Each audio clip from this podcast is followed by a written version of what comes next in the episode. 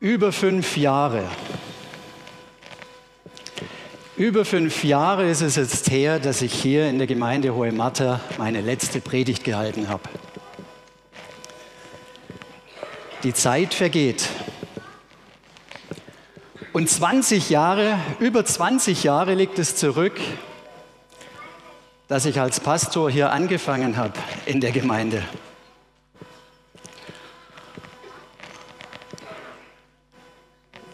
Und vor 15 Jahren bin ich dann vom Pastorendienst aus dem Gemeindebezirk in einen neuen Tätigkeitsbereich übergegangen.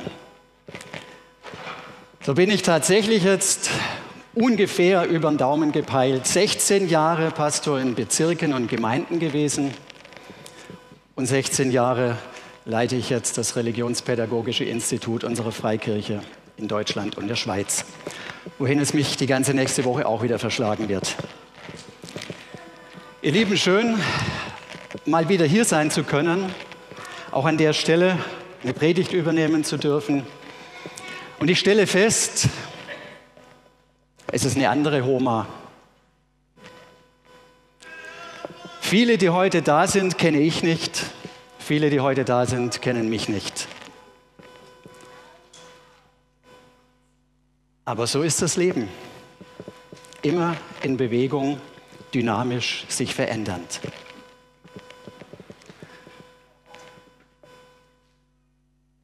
Wir haben mit den Kindern dieses Bild gesehen und angeschaut.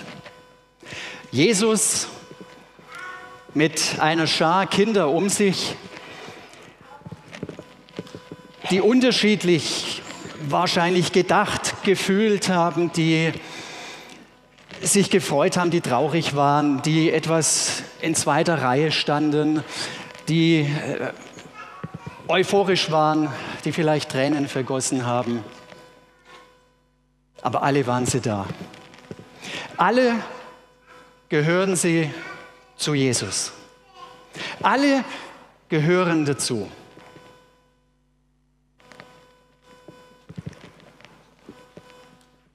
Es war in meiner Schulzeit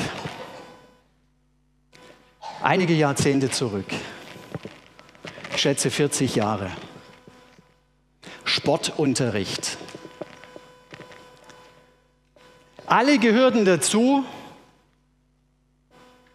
nur nicht Hans-Peter. Hans-Peter gehörte nicht dazu. Hans-Peter war eigentlich ein ganz netter Kerl, so ein Kumpeltyp, er war auch, man würde sagen, gut in der Schule, aber Sport, der Sport, das war nicht so sein Ding. Und es war völlig egal, welche Sportart aufgerufen wurde. Hans-Peter gehörte irgendwie nie dazu.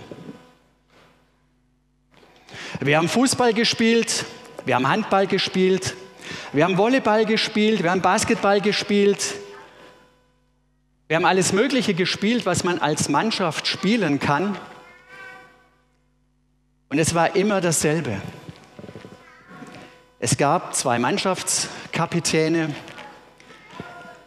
die ihre Mannschaften aussuchten und die bestimmen konnten, wer zu wem ins Team darf. Ich weiß nicht, wie das heute gemacht wird, aber damals bei uns, da war es dann so, dass die Mannschaftskapitäne sich gegenüberstanden und dann ging das los mit hier ein Fuß nach dem anderen und es war maximal erlaubt, zum Schluss noch so einen halben Fuß reinzuquetschen und wer das noch geschafft hat, der durfte beginnen. Heute gibt es bestimmt eine App dafür. Kannten wir noch nicht mussten uns anderweitig behelfen. Wir hatten auch nur drei Fernsehprogramme. Und immer, wenn entschieden war, welcher Mannschaftskapitän beginnen durfte, ging das Spiel los. Ich nehme dich, ich nehme dich, ich nehme dich. Man hat sich vorher schon ausgerechnet, wer bei welcher Sportart in welche Mannschaft kommen könnte. Und natürlich die Guten, die Besten zuerst. Hans-Peter blieb immer bis zum Schluss stehen. Hans-Peter gehörte nie wirklich dazu. Kennst du dieses Gefühl, nicht dazu zu gehören? Kein schönes Gefühl. Nicht dazu zu gehören. Vielleicht an der Arbeitsstelle. Die anderen, die Kolleginnen und Kollegen, die treffen sich in der Mittagspause, die treffen sich auf dem Flur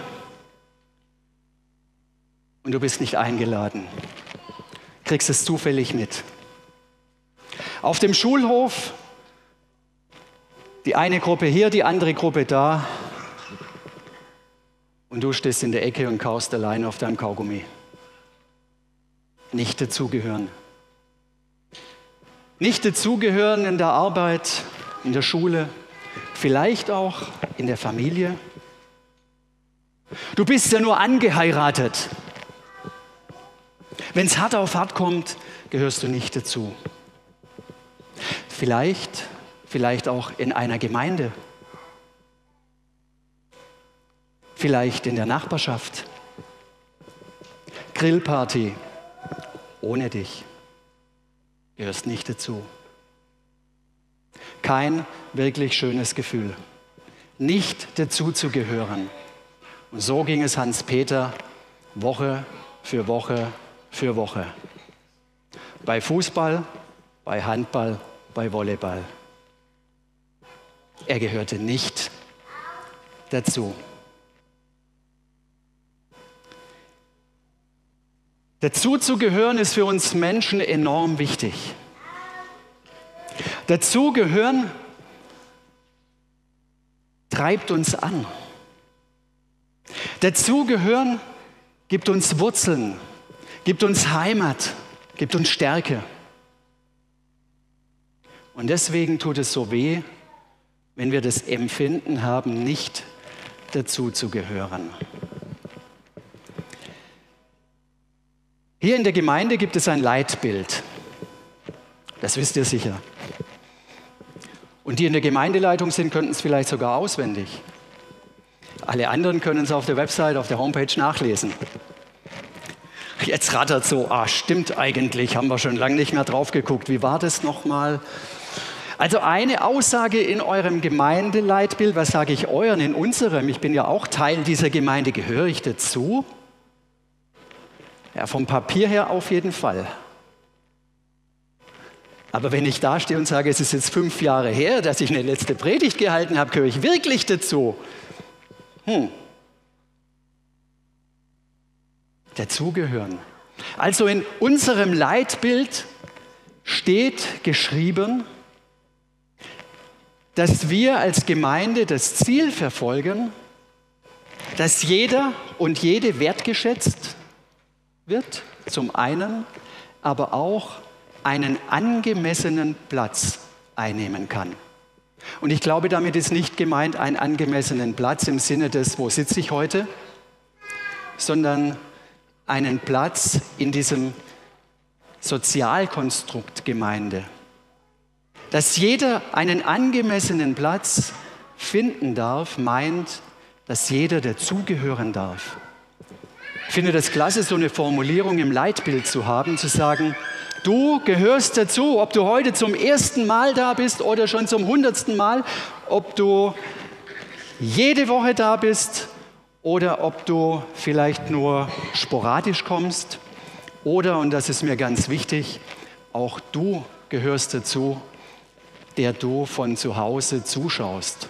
Ob heute im Livestream oder vielleicht irgendwann aus der Konserve. Du gehörst dazu.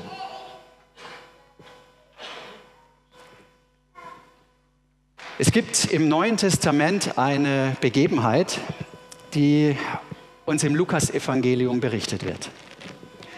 Und diese Geschichte, die sich da abspielt, hat sehr viel zu tun mit dazugehören und nicht dazugehören. Vielleicht vermuten wir diesen Aspekt in dieser Geschichte gar nicht. Ich gehe mal von aus, dass die allermeisten von uns diese Erzählung kennen werden. Ihr seid herzlich eingeladen, diesen Text mitzuverfolgen, entweder an der Leinwand vorne in eurer Bibel, im Smartphone oder ihr lehnt euch genüsslich zurück, schließt die Augen und stellt euch diese Szenerie, wie sie Lukas beschreibt, bildlich mal vor. Stellt euch vor, was berichtet wird und was sich zuträgt. Und Lukas hat es zwar geschrieben, ist aber nicht mehr unter uns. Deswegen habe ich zwei andere Personen gebeten, diesen Text gemeinsam vorzulesen. Sebastian Caro, herzlichen Dank. Ihr dürft gerne das Mikro übernehmen. Es geht um den Text in Lukas Kapitel 7 ab Vers 36. Einer der Pharisäer lud Jesus zum Essen in sein Haus ein. Jesus nahm die Einladung an und setzte sich zu Tisch. Eine Frau aus dem Ort, die für ihren unmoralischen Lebenswandel bekannt war, erfuhr, dass er da war und brachte ein Gefäß mit kostbarem Salböl. Sie kniete vor Jesus nieder und weinte. Ihre Tränen fielen auf seine Füße und sie trocknete sie mit ihren Haaren. Dann küsste sie ihn wieder und wieder die Füße und salbte sie mit dem Öl. Als der Gastgeber sah, was da vorging und wer die Frau war, sagte er sich, das beweist, dass Jesus kein Prophet ist. Wäre er wirklich von Gott gesandt, dann wüsste er, was für eine Frau ihn da berührt, eine Sünderin. Jesus wusste, was er dachte und sagte zu dem Pharisäer, Simon, ich habe dir etwas zu sagen. Ja, Meister, nickte Simon, sprich nur. Darauf erzählte Jesus, ein Mann lieh zwei Leuten Geld dem einen 500 Denare und dem anderen 50. Als keiner der beiden ihm das Geld zurückzahlen konnte, erließ er ihnen ihre Schulden. Wer von den beiden liebte ihn danach wohl mehr? Simon antwortete, ich nehme an, derjenige, dem er die größere Schuld erließ. Das stimmt, sagte Jesus. Dann wandte er sich der Frau zu und sagte zu Simon, schau dir die Frau an, die da kniet. Als ich dein Haus betrat, hast du mir kein Wasser angeboten, um mir den Staub vor den Füßen zu waschen. Sie hat meine Füße mit ihren Tränen gewaschen und mit ihrem Haar getrocknet. Du hast mir keinen Begrüßungskuss gegeben, sie hat mir unaufhörlich die Füße geküsst, seit ich hereingekommen bin.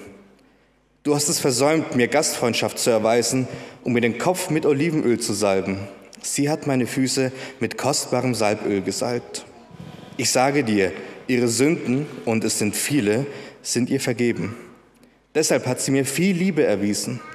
Ein Mensch jedoch, dem nur wenig vergeben wurde, zeigt nur wenig Liebe. Dann sagte Jesus zu der Frau, Deine Sünden sind dir vergeben. Die anderen Männer am Tisch sagten zueinander, Für wen hält sich dieser Mann, dass er Sünden vergibt? Und Jesus sagte zu der Frau, Dein Glaube hat dich gerettet, geh in Frieden.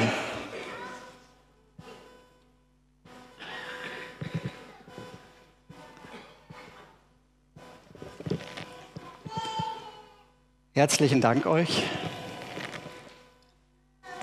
für das Lesen dieses Textes, für das Mit hineinnehmen in diese Szenerie. Jesus ist zum Essen eingeladen. Bei einem Pharisäer heißt das. Was sind das für Leute? Pharisäer. Die werden immer wieder erwähnt im Neuen Testament und wir müssen wissen, dass die Pharisäer so die größte religiöse Gruppierung zur Zeit Jesu waren. Heute würden wir sagen, die größte Kirche. Und die Pharisäer, die haben es sehr ernst gemeint und sehr ernst genommen mit ihrem Glauben. Pharisäern war ja die ganz frommen, die, die es besonders gut machen wollten, die, die versucht haben, wirklich alles, aber auch alles bis ins kleinste Detail hinein so zu befolgen, wie sie es aus dem Wort Gottes entnehmen konnten. Wer von euch diesen Text schon mal in der Volksbibel gelesen hat, hat vielleicht diesen Begriff im Ohr, der dort verwendet wird, für Pharisäer. Denn dort heißt es schlicht und ergreifend, Jesus war eingeladen bei einem religiösen Streber. Vielleicht ist das die kürzeste und prägnanteste Formulierung oder Definition dessen, was Pharisäer ausmacht. Sehr, sehr rechtgläubige Menschen, die ja nicht immer Gnade vor Recht gelten lassen wollten, die darauf pochten, was geschrieben steht und wie es im Gesetz formuliert ist. Und so ist Jesus eingeladen, er geht dorthin. Sie sitzen zu Tisch oder lagen halb zu Boden, wie auch immer in dieser Zeit gegessen wurde. Und dann öffnet sich diese Szenerie. Der Kameraschwenk geht auf eine Frau und plötzlich steht sie im Mittelpunkt des Geschehens. Das Zoom wird aktiv. Die Frau steht im Mittelpunkt. eine stadtbekannte Sünderin, formuliert es Luther in seiner Übersetzung.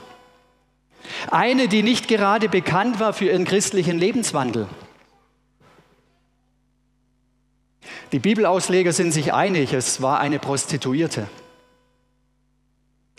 Also das krasse Gegenteil von dem, wofür die Pharisäer standen eine stadtbekannte Sünderin, eine Prostituierte. Wir könnten etwas flapsig an der Stelle sagen und die Überschrift drüber setzen, die Hure crasht das Dinner.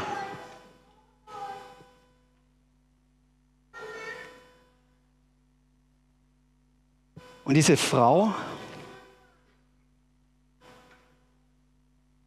sie kommt nicht einfach nur so ins Haus und es wird gar nicht mal berichtet, wie sie es geschafft hat, da hineinzukommen. Wer sie hineingelassen hat, völlig unwichtig. Diese Frau, und das scheint das einzig Wichtige zu sein in dieser Schilderung, vergießt Tränen, ist gerührt, ist berührt von Jesus. Sie kniet sich vor ihm nieder. Sie weint so viel, dass sie sogar die Füße von Jesus mit ihren langen geöffneten Haar trocknen muss. Ihr Lieben, stellt euch das mal vor. Wie viel muss diese Frau geweint haben?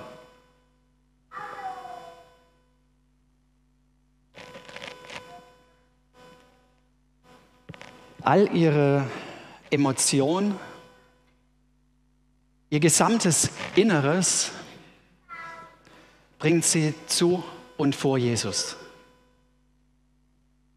eine Frau. Und dann auch noch so eine. Ein Unding. Ihr Lieben, was hier passiert, ist ein handfester Skandal. Ein Skandalbericht, den wir gerade gehört haben. Denn es war ein Unding zur damaligen Zeit, dass sich eine Frau einem Mann nähert. Und es war noch viel unvorstellbarer, dass sie sich einem Rabbi nähert, einem Lehrer, einem Gelehrten, Jesus. Ein Unding, ein Skandal.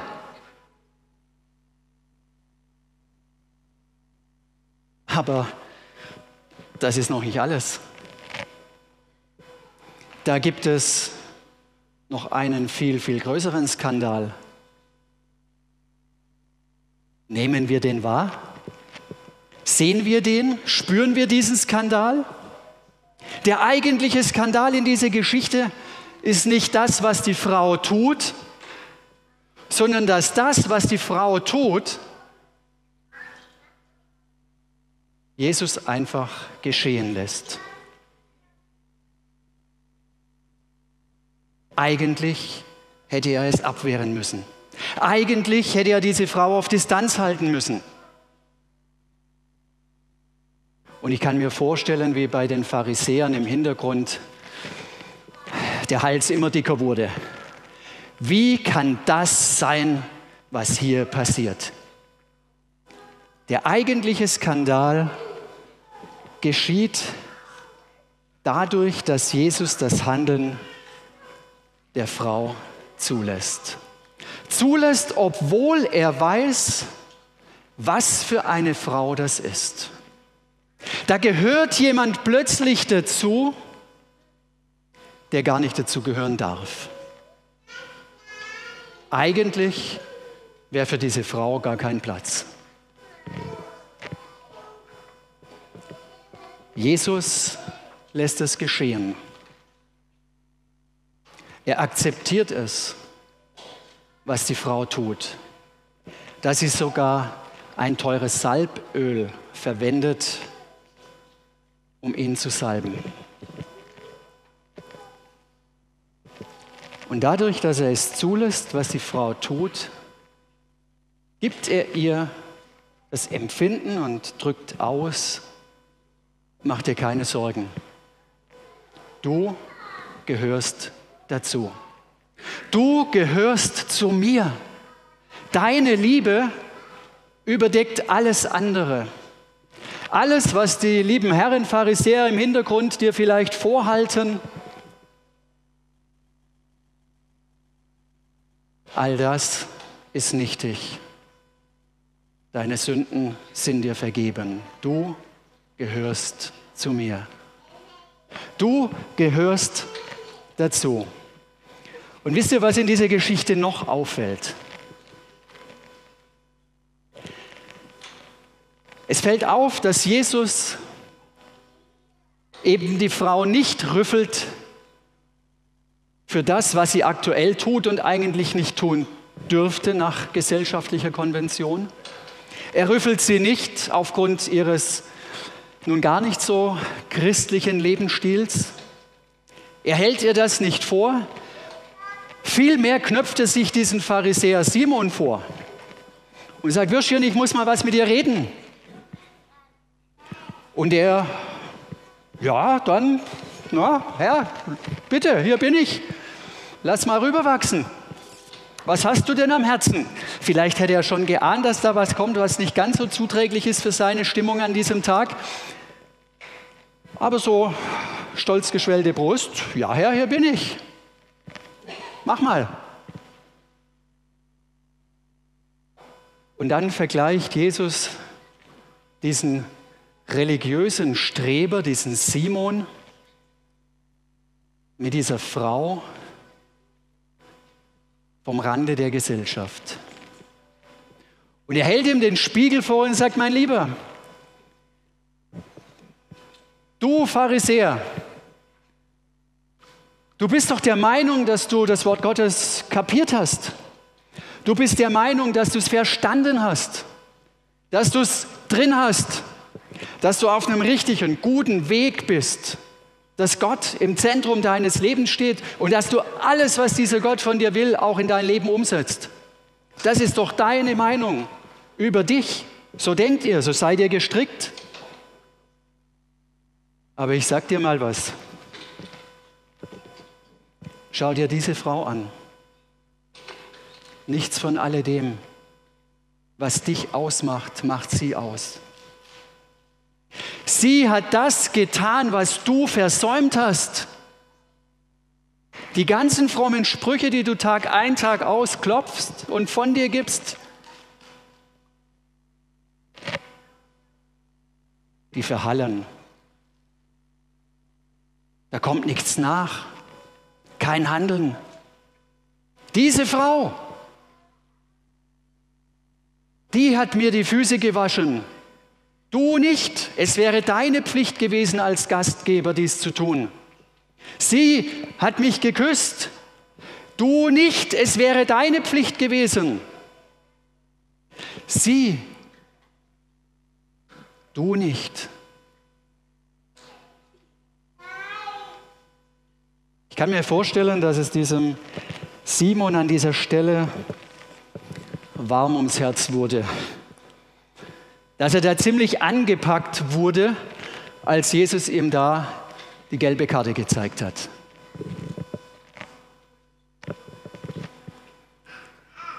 Und genau,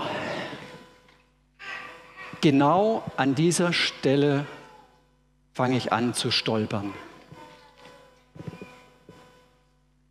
Genau an dieser Stelle fange ich an zu stolpern und überlege mir, Hm. Wie viel Pharisäer steckt eigentlich in mir?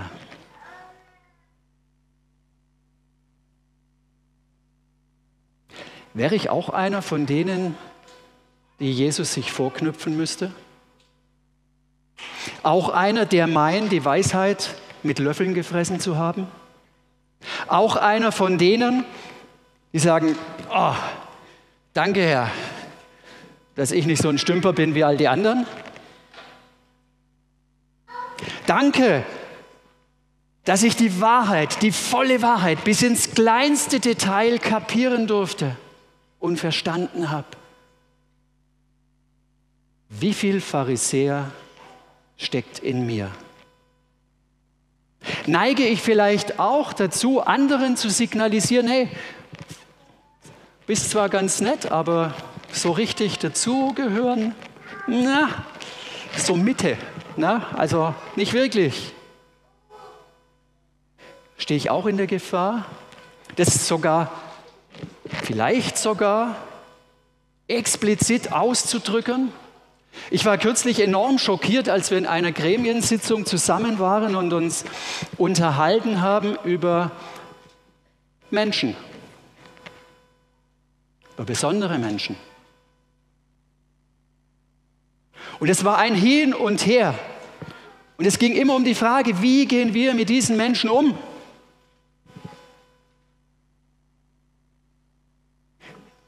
Keine andere Frage schwebt auch über dieser Schilderung.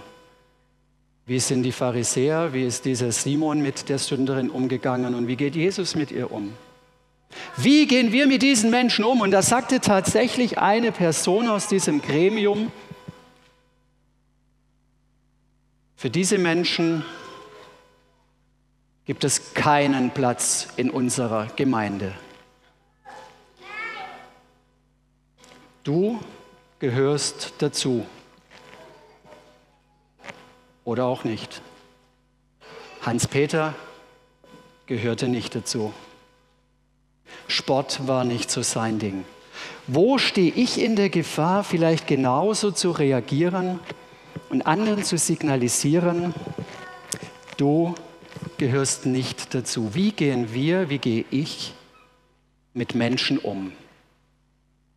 Mit Menschen umzugehen, die genauso ticken wie ich, die genauso ihre Freude an diesem oder jenem haben wie ich. Easy going. Kein Problem. Aber wenn die Menschen mal komplett anders ticken, komplett schräge Gedanken von sich geben, dann wird schon schwierig. Vielleicht merken wir das in unseren Bibelgesprächen. Vielleicht finden wir da auch nicht immer alles top, was andere von sich geben. Vielleicht ja, rebelliert er was, aber das ist ja gut so, dass man miteinander daran arbeitet. Wie gehe ich mit den Menschen um, die anders sind oder sich anders verhalten als das, was ich mir so als Norm vorstelle? Kinder, wenn sie mal laut sind im Gottesdienst, Wie reagiere ich? Wie reagieren wir? Psst, ah, raus, hm, Aquarium. Oder Teenager, Jugendliche. Bunte Haare, kaum verständliche Sprache. Lieber die Musikstöpsel im Ohr und draußen abhängen. War doch früher cool. Aber die Erwachsenen, wir haben ein bisschen ein Problem damit. Wie gehen wir um mit Geschiedenen, mit Wiederverheirateten? Wie gehen wir um mit Homosexuellen, Transidenten? Wie gehen wir um mit Menschen, die anders sind, als ich es bin? Ich finde, was Jesus hier macht in dieser Szene, die wir gehört, gelesen haben, ist enorm. Eigentlich sortiert er so ein bisschen die Kriterien. Er sagt, weißt du was? die Herren, die gerade mit mir da zu Abend speisen wollen, lass die mal gut sein. Beachte die mal gar nicht, es geht jetzt nur um dich und um mich. Und wenn du mich liebst, wenn ich die Nummer eins in deinem Leben bin, dann gehörst du dazu. Dann gehörst du zu mir. Völlig unabhängig davon, was andere sagen. Du bist Gottes Kind. Die Pharisäer haben hier mit Jesus echt ein Problem gekriegt. Und ich weiß nicht, was Jesus wirklich noch zusätzlich gesagt hat, aber ich kann mir gut vorstellen, dass da noch so ein Nachsatz kam, mein lieber Simon, weißt du, solange, solange für dich Buchstaben wichtiger sind als Menschen, haben wir beide noch ein Problem. Solange Buchstaben wichtiger sind als Menschen, haben wir ein Problem. Wie gehen wir mit Menschen um, die anders sind, als ich es mir denke und vorstelle? Aber es steht doch im Wort Gottes geschrieben. Klipp und klar können wir doch nachlesen das. Ist das so? Ist das wirklich so? Den Menschen, der mir gegenüber ist, den sehe ich, den, mit dem kann ich mich unterhalten. Der ist da. Wer aber gibt mir die Garantie, dass dieses Wort, das ich lese, von mir genau so interpretiert wird, wie es Gott verstanden haben wollte? Da sehe ich in mir die größte Fehlerquelle im Bibelverständnis. Und manches scheint ganz klar zu sein war für die Pharisäer den Simon damals auch. Diese Frau, eine stadtbekannte Sünderin, ach du meine Güte, bloß raus mit ihr. Wie ist die denn in mein Haus gekommen? Und Jesus sagt, deine Sünden sind dir vergeben, gehe hin in Frieden. Das ist gelebte Liebe. Das ist die Liebe Gottes, die greift im Leben eines einzelnen Menschen. Alle eure Dinge lasst in der Liebe geschehen. Lasst durch die Liebe geschehen. Lasst motiviert durch Gottes Liebe geschehen. Und nehmt Buchstaben nicht wichtiger als Menschen.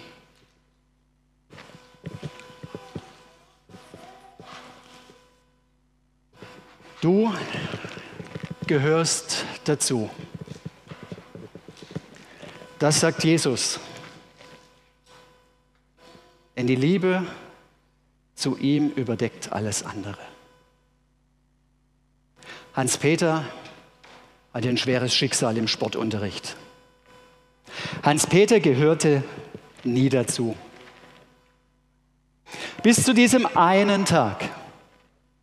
Bis zu diesem einen Tag, als wir wieder versammelt waren in der Turnhalle, wie man damals noch sagte, kennt vielleicht so mein Semester hier im Raum. Das waren Turnhallen mit schönem Holzboden und Parkett.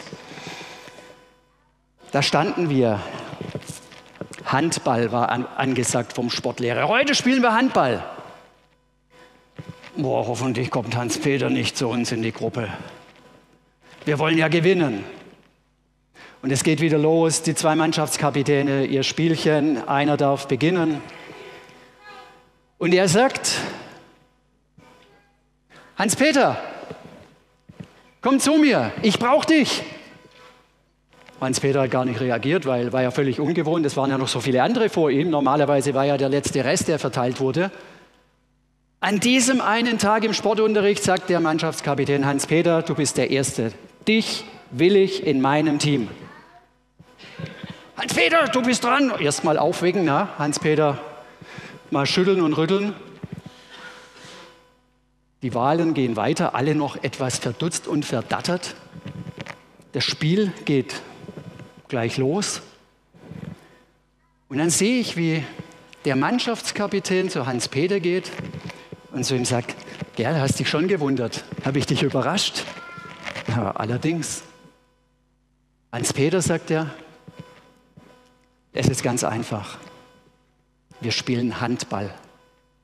Da gibt es einen Ball und du hast zwei Hände. Handball. Ganz einfach.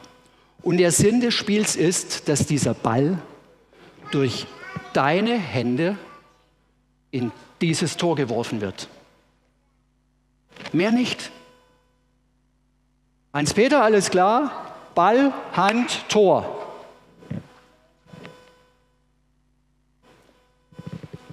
Hans-Peter sollte nichts anderes sein als ein erfolgreicher Kreisläufer.